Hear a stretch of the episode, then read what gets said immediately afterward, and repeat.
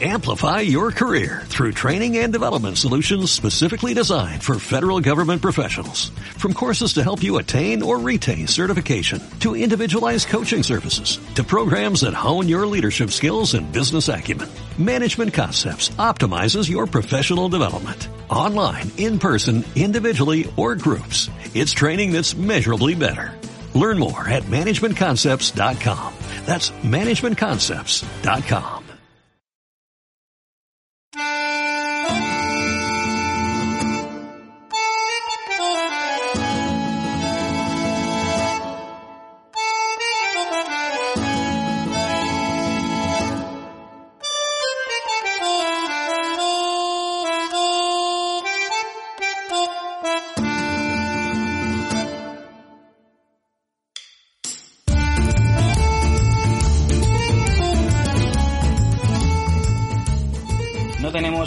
en Italia, pero eso no significa que pare la serie asombrosa. Bienvenidos, con la colaboración del Partido Podcast, al capítulo número 17 de este programa dedicado única y exclusivamente a hablar de fútbol italiano. Comenzamos.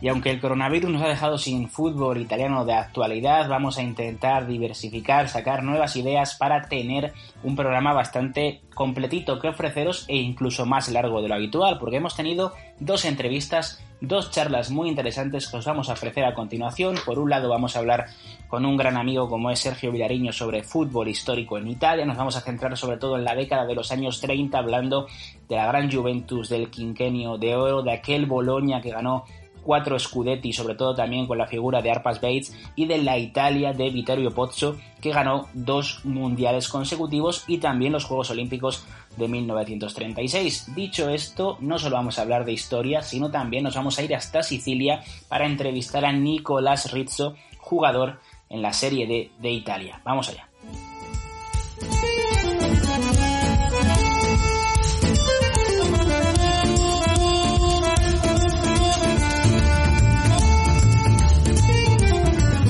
Comentábamos al principio de, de, este podcast, en una semana especial, un poco complicada, porque no estamos teniendo, bueno, desde hace bastante tiempo ya en Italia sabíamos que el fútbol iba a parar, pero hemos decidido tomar una alternativa, además de posteriormente tener una entrevista con un jugador argentino que está eh, jugando en Serie D en Sicilia, que está viviendo de primera mano cómo está la situación en Italia. Antes nos vamos a ir al pasado y vamos a hablar con Sergio Villariño para hablar un poquito del fútbol en Italia en los primeros años de la Serie y en aquella Italia de Vittorio Pozzo. Así que Sergio, te doy la bienvenida aquí a la Serie Asombrosa, un placer hablar contigo.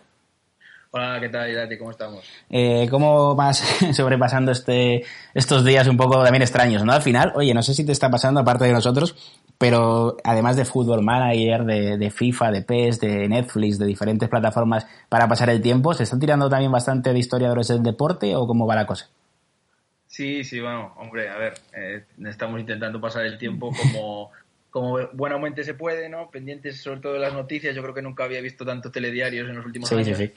Eh, pero sí, un poco eso, lo que tú dices, Fútbol Manager y leyendo muchos libros y, y sobre todo viendo que, que, sí, que la gente y los espacios, sobre todo deportivos, pues tiran de historia porque al fin y al cabo eso siempre está ahí y, y hay mucho de lo que, de lo que hablar, ¿no? Y uh -huh. nunca, viene, nunca viene de más porque en general la gente como que no le da la importancia que debería. En Italia estos días estaban, de hecho, pasando, aprovechando que no había fútbol, pues Sky Sport retransmitiendo, por ejemplo, el Mundial de 2006 con aquel sí. campeonato de Italia, la RAI, por ejemplo, que es la televisión pública y la radio pública allí, pues aprovechaba para eh, incluso impartir clases de, cultura general, de historia de, del país transalpino, así que bueno, hay que intentar aprovecharlo. A ver, eh, podéis seguir a Sergio, lo, lo, más importante en Twitter, en arroba svilarino, o sea, si lo queréis pasaros de aquí luego a Twitter, también muy recomendable lo tenéis ahí, y pedimos estos días, antes de empezar a grabar, que nos dejarais algunas preguntas. Entonces, nuestro amigo Luther Blisset, que también es un gran conocedor del fútbol histórico en Twitter, nos pidió que habláramos de diferentes temas. Y vamos a intentar centrarnos en ello, en lo que es un poco no el origen del fútbol italiano, ¿no? Pero sí el origen de la Serie A, porque la, Serie A como tal nace eh, no como tal la conocemos ahora, pero sí en su, la organización como tal nace en el 1929, la primera temporada es la 1929-1930, y podemos decir que el primer gran dominador, el primer equipo del que vamos a hablar es aquella Juve que gana cinco títulos consecutivos entre el 30 y el 35.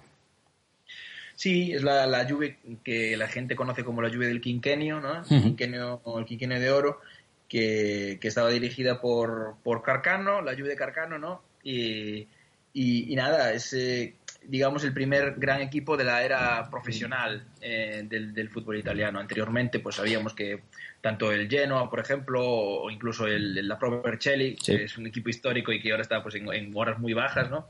Eh, pues habían tenido equipos dominadores, pero con la organización de la Serie A por primera vez, pues, eh, pues eh, la Juve, digamos, ha, ha tomado eh, el control, ¿no? Esa, esa posición de, de dominio que pues, pues que ha mantenido pues prácticamente durante toda la historia de la, de la Serie A, como, como bien sabemos, ¿no?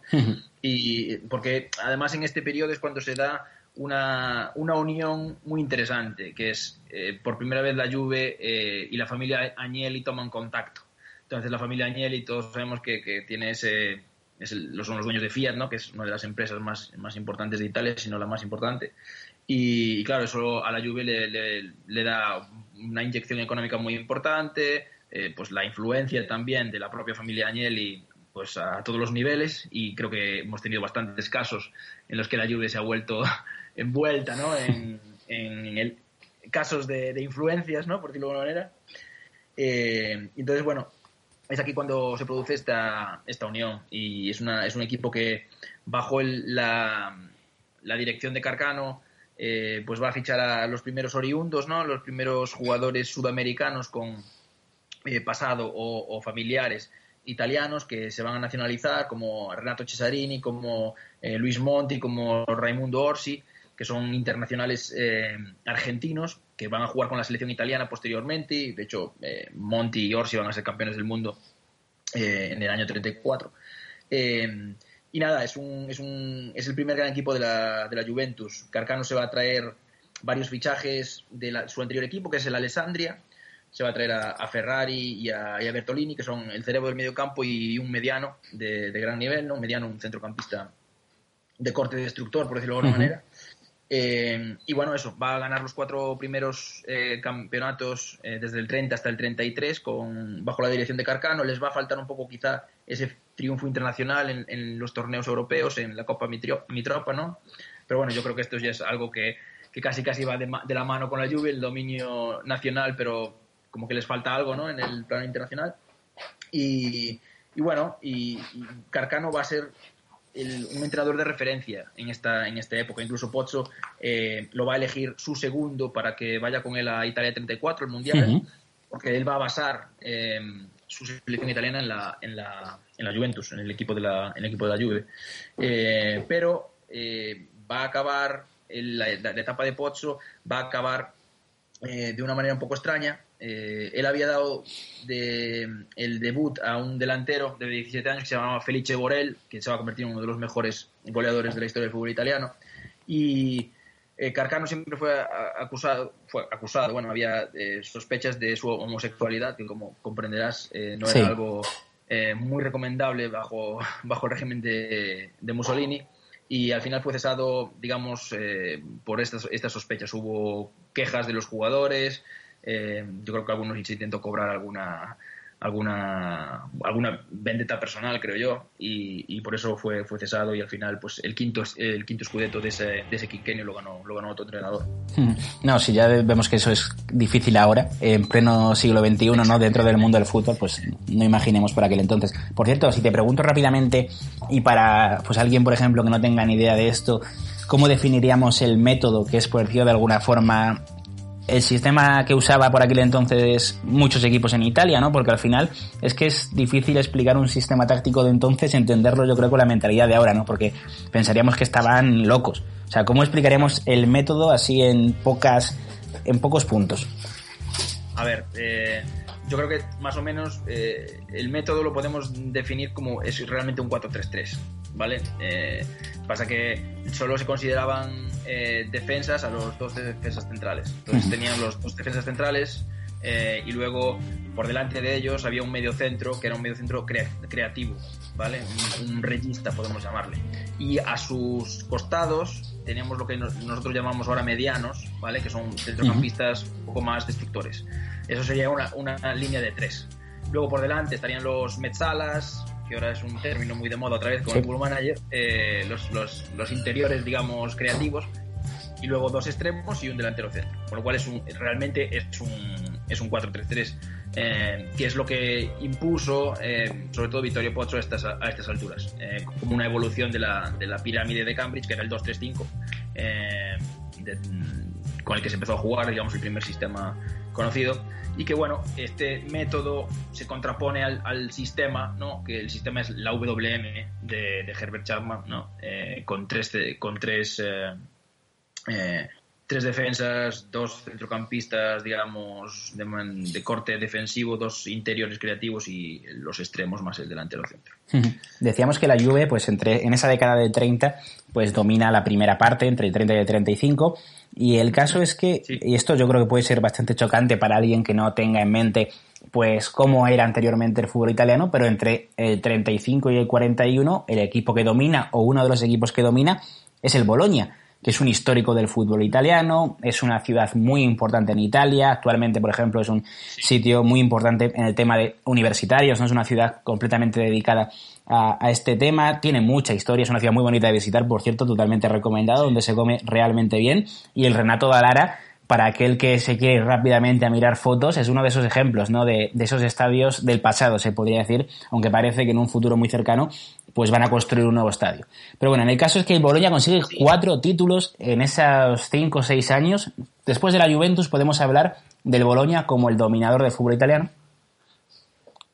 Sí, eh, eh, Bolonia con la, con la presidencia de Renato Dalara en este, en este caso, eh, va a ser el, siguiente club eh, dominador del, del, fútbol italiano y lo va a hacer principalmente también con, por la influencia de un entrenador llamado Arpad Weiss, que es un entrenador húngaro de origen judío, que, pues que va a crear un equipo muy potente eh, que va a ganar eh, tres escudetos, si no, me, si no me equivoco, y que también va, va a ser casi casi el representante de Italia en Europa, ¿no? Porque va a ganar la, la Copa de Europa Central, la Copa Mitropa, ¿no? Que era, pues, un torneo para campeones de, de liga de, esos países centroeuropeos, sería Italia, eh, perdón, Suiza, Austria, Yugoslavia, Hungría, que eran países muy potentes en el ámbito futbolístico en, ese, en esa época, ¿no? La escuela danubiana y que, bueno, que el, el, Bolonia va a ser un equipo de, un equipo de referencia eh, en, esa,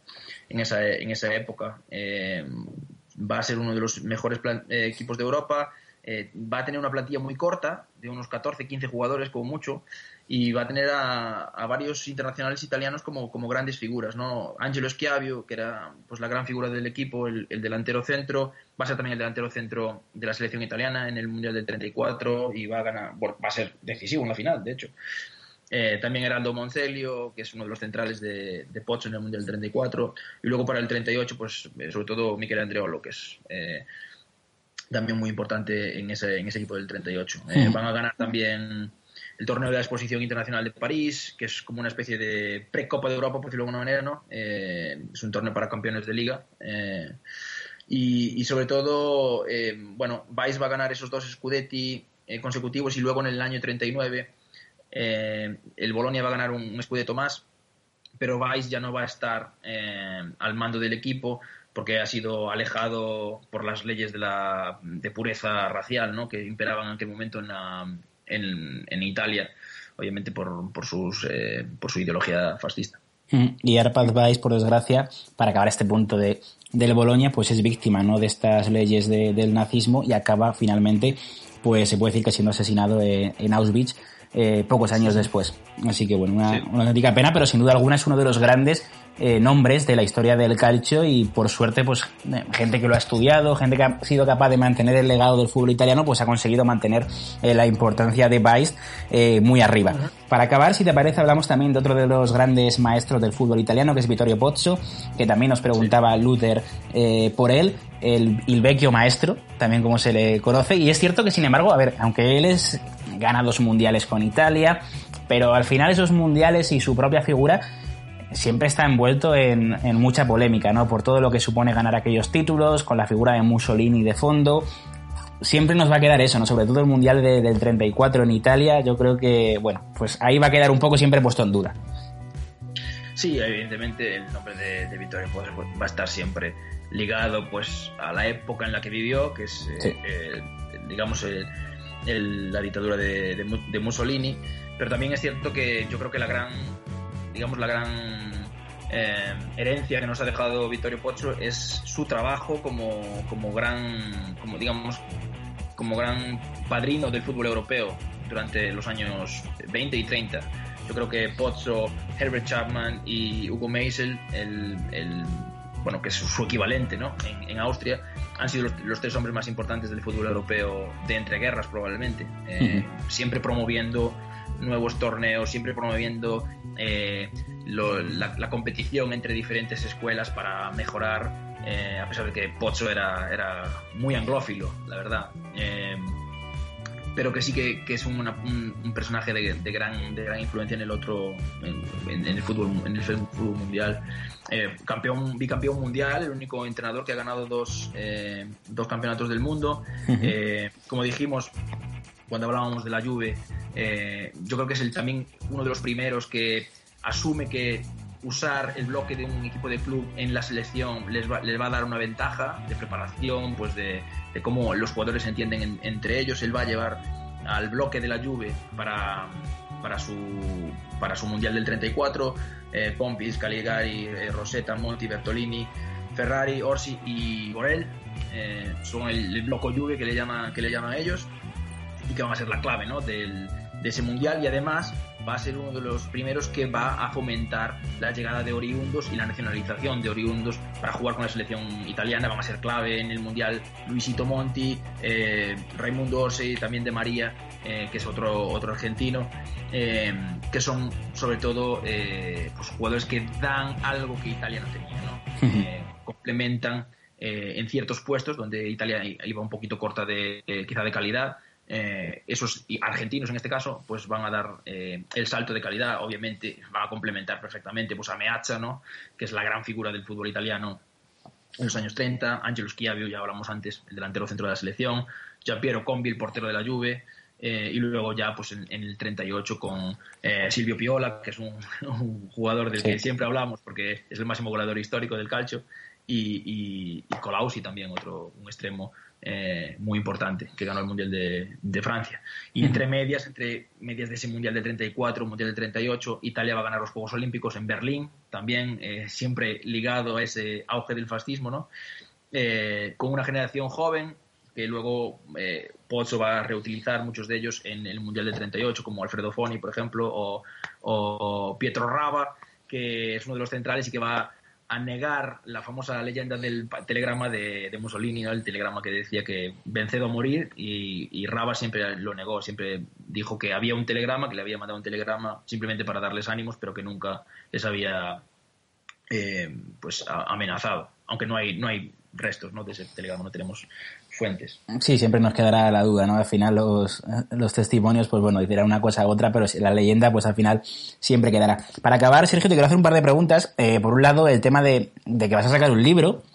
Y, joder, se lo podemos decir aquí a la gente que está en el, escuchando el podcast para que vaya pensando ya en dónde lo puede reservar, dónde lo podrá comprar y sobre todo cuándo más o menos va a salir y sobre qué va a ir, que yo creo que es, escuchándote, yo creo que muchos habrá quedado con ganas de comprar ese libro.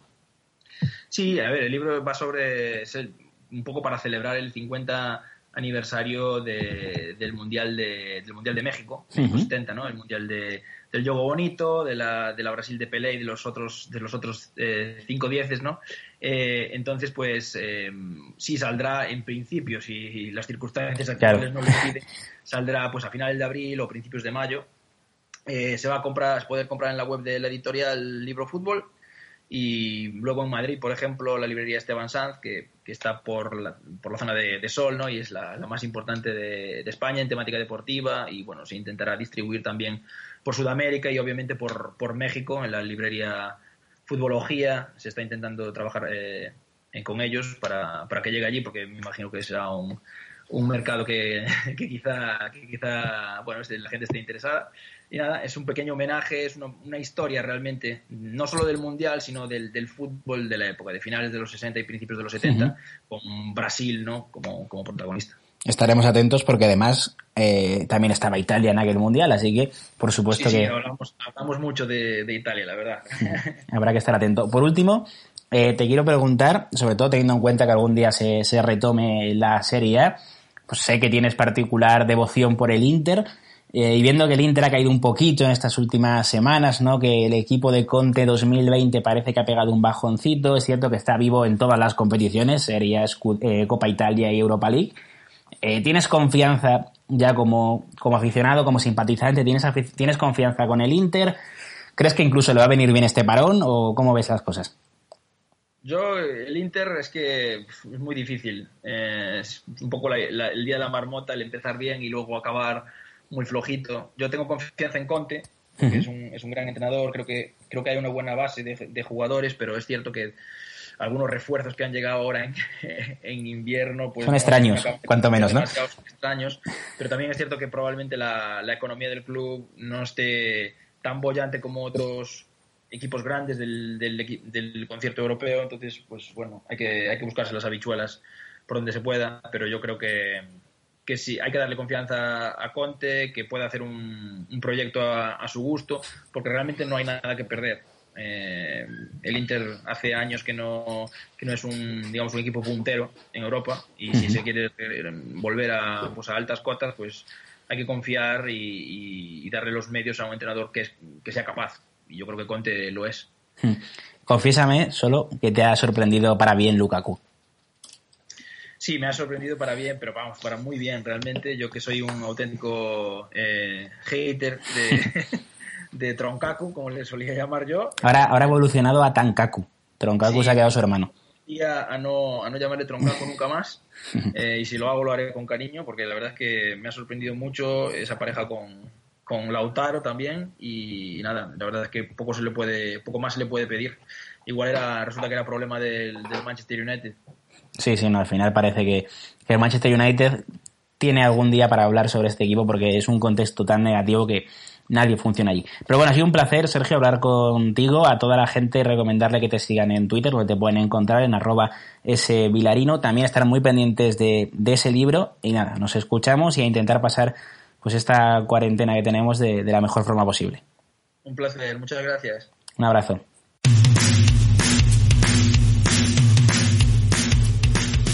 Eh, sí, tú.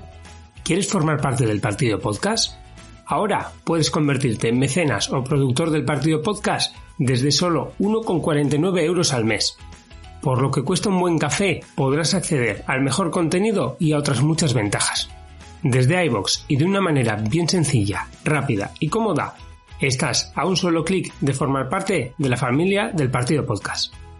Anímate, forma parte de algo distinto.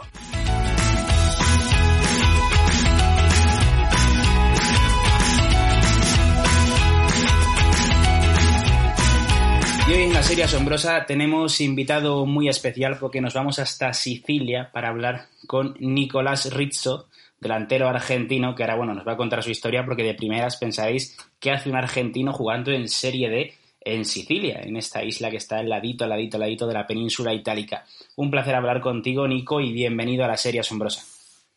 Hola, hola, ¿qué tal? Eh, bueno, un gusto eh, charlar con ustedes, estar acá en el programa. Lo primero que te tengo que preguntar es, pues, por, por cómo estás, ¿no? Porque en unas semanas tan extrañas, tan complicadas, eh, nosotros aquí en España, pues poco a poco, cada vez estamos sufriendo más lo que ya habéis pasado en, en Italia estos primeros, hace, estos primeros días de marzo, ¿no? Que han sido muy complicados en Italia, sobre todo en el norte. No sé en Sicilia cómo se vive esta situación, si con un poco de distancia o si al final, pues todo este tema de, del coronavirus se está expandiendo tanto que os ha llegado ya incluso a Sicilia.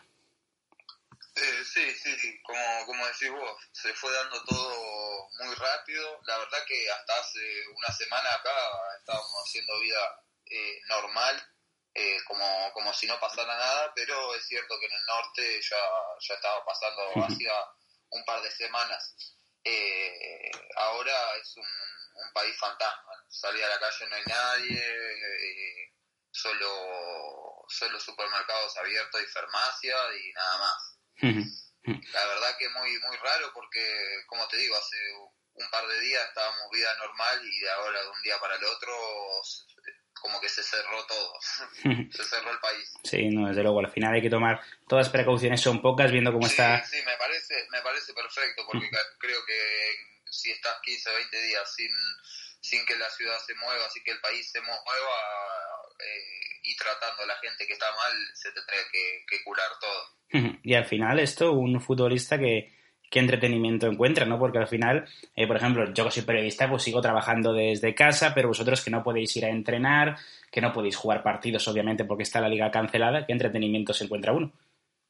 Y bueno, eso la verdad que nosotros que, que trabajamos con, el cuerpo eh, es difícil porque vos podés hacer lo que vos quieras acá en tu casa, entrenar, hacer un poco, pero no es lo mismo entrenar con el equipo, hacer partidos, hacer... Eh, todo trabajo con pelota, que acá no, no lo puedes hacer. Lo único que haces es mantenerte eh, la parte muscular y un poco eh, eh, lo aeróbico, pero tampoco ahora se puede salir a la calle, así que no, no se puede salir a correr si no estás en un edificio que, que, o en una casa grande, es muy difícil. ¿Cómo os comunicaron el día que, que, se paraba el fútbol en Italia? Porque al final ha sido progresivo. Primero fueron las ligas no profesionales, por así decirlo, las que están fuera de primera y segunda división primero lo que no era competencia de, la Lega como tal, ¿no? Pero ¿cómo se enteraste de todo esto? Entiendo que os avisó el club, o aunque en general, viendo cómo mencionaba todo lo que comentabas al principio, yo entiendo que llega un punto en el que como futbolista te imaginas que esto va a acabar parando, que obviamente el fútbol, que siempre se dice que vive en una burbuja... Ya hacía, dos o tres días antes de que, se pare todo, que, ya algo se, se veía, que, que iban a frenar, que no se sabía si ese fin de semana o el otro, pero que se iba a frenar así que ya estábamos más o menos preparados. Pero bueno, nunca uno lo espera de que lo paran un mes, por lo general son todos tres días, ya sigue todo, porque si, si se para si se para algo, viste que se empiezan a, perder el tema económico y ahí influye todo. Pero ahora claramente pasa algo grosso porque se suspendió todo un mes. Sí, un mes de momento, porque ya, por ejemplo, en la serie se está hablando de que en el caso de volver, que en principio se hablaba del 3 de abril, que queda, bueno, relativamente poco para el 3 de abril, ahora ya se está hablando de que la primera fecha en la que se podría jugar es el 3 de mayo, ¿no? Al final, claro. hay muchos jugadores, ya se está viendo. Por, lo menos en lo que es, en lo que, lo que respecta a mi trabajo, eh, ya que pare la Champions League es algo increíble. Sí, no, eso ya te demuestra lo mal que está la situación, ¿no? Claro, sí, sí, sí, sí. Veremos, veremos si en un futuro podemos volver a hablar dentro de poquito de, cómo va evolucionando tanto en Serie D como en Serie C como en el resto de competiciones en Italia. Vamos a hablar un poquito de ti para que nos cuentes, como decíamos anteriormente, cómo eh, un futbolista argentino acaba en la Serie D italiana y en este caso en el Acireale, en un equipo siciliano. A ver, como un futbolista, en este caso, que como tú había tenido experiencia en equipos de primera B en Argentina, caso de Nueva Chicago, caso de Guillermo Brown, ¿cómo acabas en Italia? Bueno, la verdad que bastante eh, extraño porque me trajo un compañero, en realidad me trajo, me hizo ver un compañero a través de un, del técnico que él tenía el año pasado eh, en Siracusa, un equipo de la Serie C de acá de Italia, profesional, y eh, bueno, nada, a través de que fui compañero en Boca, en las inferiores de Boca Junior, cuando teníamos 14 años, y después volvimos a ser compañeros en All Boys, en la reserva primavera, no sé cómo, en el segundo equipo de All Boys, cuando teníamos 19 años, 18, 19 años, y él se vino para Italia, y después no lo vi más, y un, me llamó a ver si, si quería venir, si, que le había mostrado mi él, estábamos en contacto de vez en cuando, él sabía que yo jugaba ya, que había jugado en primera y que estaba en B Nacional ahora, y le mostró los videos al técnico que él tenía, le dijo que, que me quería, que, que quería que, que, me traiga, y nada, ni lo pensé, yo ya tenía el pasaporte comunitario cuando era chiquitito, de los cuatro años que lo tengo, eh, así que nada, aproveché, ni lo dudé. Hmm, de hecho, mira, te aprovechar para hacerte una pregunta, porque al final nos hemos encontrado, sobre todo en Serie A, ¿no? que es un Italia se ha convertido en un destino habitual para jugadores argentinos, ¿no? No sé si es que al final, eh, como, al final como España, ¿no? Es un país que dentro de lo que es la diferencia entre Argentina y Europa, yo creo que España e Italia muchas veces en los que más se asemeja ¿no? a, Argentina. Y bueno, os encontráis una cultura más parecida, un idioma más fácil de aprender, eh, incluso el clima, ¿no? Puede ser incluso más parecido al que os encontráis en Argentina. Entiendo que... Sí, sí, sí, yo siempre le digo, nosotros somos hijos de italianos, hijos de españoles, los, argentinos. Eh, por eso también tantos que, que, vienen a jugar acá, por el por tener la suerte, como en este caso tengo yo, de, tener eh, pasaporte comunitario, eso ayuda mucho más.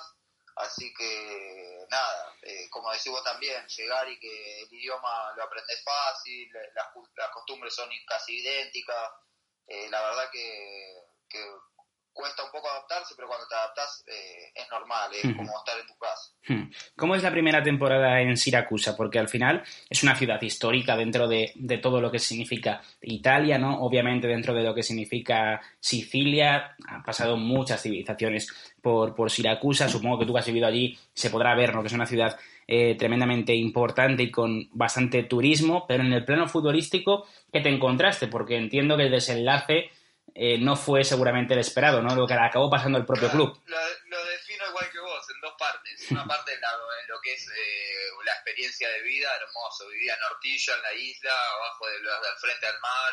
Eh, una, como decís vos, una, una, una ciudad con mucha historia, con muchas cosas que descubrí. Estuve un año viviendo y, descubría todo el tiempo que salía cosas nuevas. la verdad, hermoso y como futbolísticamente me esperaba la verdad que otra cosa. Eh, tuvimos muchos problemas, eh, bueno, el, presidente con económicos, el club tenía problemas de años anteriores. Eh, en el campo, o sea, en la cancha nos salvamos. El tema es que el, presidente tenía muchos problemas y, fundió el club.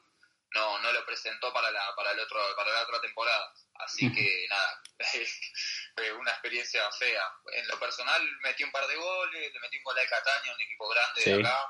Eh, después le metí a la Regina, también un equipo conocido acá de Italia. Eh, un gol de, mitad de cancha, de tiro libre, pero después terminé jugando poco porque el mismo problema que había económico había dentro de, del club, dirigentes que tenían jugadores, viste cómo es el fútbol. Así que... sí, sí, no, eh, lo pasaba a un segundo plano y disfruté bastante de la vida ahí en, en Siracusa, que es una ciudad hermosa. No, en Italia yo creo que por desgracia estos temas de presidentes que acaban arrastrando el club se, se, está, se está haciendo habitual. Eh, esta temporada, sin embargo, estás en el Achireale. Que ¿cómo, o sea, ¿Cómo te surge esta oportunidad de cambiar de equipo? Y te quiero preguntar, porque al final eh, pasas de un equipo de Serie C como es el Siracusa a un equipo de Serie D en el que estás haciendo muchos goles y muy buenos números. Concretamente son, si, si corrígeme si me equivoco, 14 goles y 7 asistencias en el total de, de competiciones. Eh, es seguramente dar un paso atrás para intentar dos pasos hacia adelante, entiendo. Sí, el objetivo era ese, porque si bien había jugado en divisiones más importantes como en Argentina, en Serie A, en Serie B, eh, por ahí no tenía la continuidad que necesitaba. Y este año el mismo técnico que tuve en Siracusa, que fue el que me trajo, que bueno, después a mitad de año se fue, pusieron a otro, pero el que me trajo a mí acá a Italia, eh, agarró la Chiriale y me, me, taladró la cabeza para que vaya a jugar con él, que me iba a hacer jugar, que me iba a hacer hacer todo esto que estoy haciendo ahora. Me dijo que, como si fuese un visionista, me dice, vení que te voy a hacer hacer muchos goles, vas a ser eh, la figura del equipo y la verdad que eso para mí como, como jugador que ya había tenido la experiencia de estar en otras categorías y no jugar, porque si bien tenía para ir a, para estar en Serie C, pero no era con la misma intención que me, que me llamaba un técnico y me decía, vení que vas a ser importante, que te voy a hacer sentir bien, que vas a jugar y bueno, por suerte tuve una buena elección. Oye, no sé cómo está siendo o qué objetivos teníais a principio de temporada, pero hasta el parón por, coronavirus, hasta que se ha parado todo en Italia, estabais sextos clasificados, relativamente cerca de ese playoff. Peor, peor, no, peor, porque eh, nos sacaron siete puntos y oh. ahora nos sacaron dos puntos más, porque no pagaron eh, unas advertencias que tenían del año pasado y ahora unos, unos sueldos porque también estamos con problemas económicos, así que eh, nos descontaron 7 y ahora dos puntos más. Así que estaríamos segundos peleando el torneo con el Palermo, pero culpa de la dirigencia estamos sextos. Y has hablado de problemas económicos, ya para ir acabando.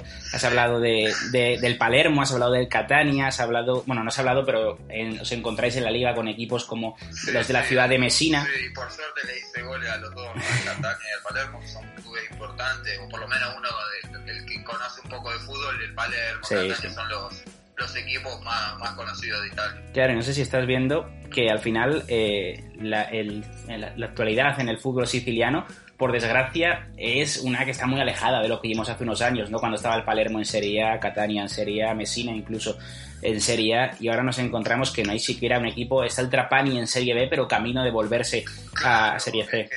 sí, la verdad que mucho problema económico.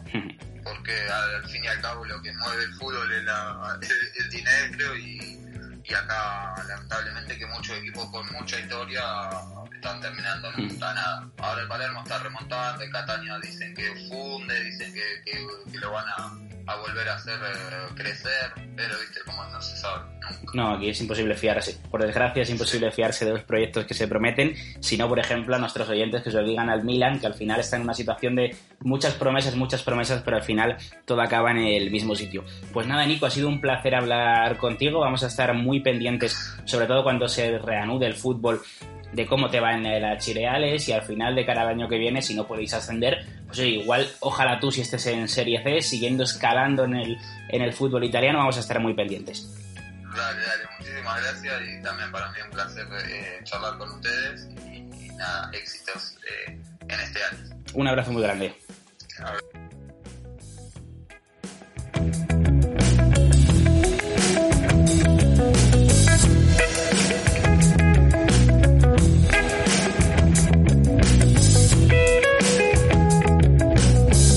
Sin repaso de la Serie B para acabar, porque como sabéis el fútbol está parado en Italia y no tenemos ahora mismo nada que repasar. Veremos si finalmente vuelve en abril, si finalmente vuelve en mayo, como parece que va a ocurrir si todo se soluciona, esperemos que sí, pero de momento tenemos todo parado en el calcio. Por eso hemos tenido que cambiar para seguir ofreciéndolos un programa semanal como os prometimos en su día aquí en el Partido Podcast. Aunque no podáis ver mucho fútbol italiano hasta la próxima semana sí podéis tirar de fútbol histórico, como os recomendaba Sergio Villariño. Así que nos vemos en una semana.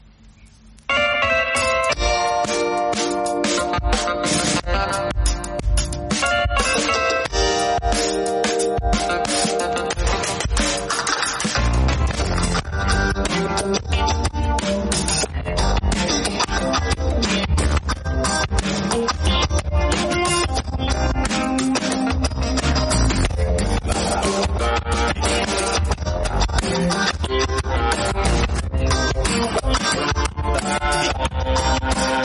you.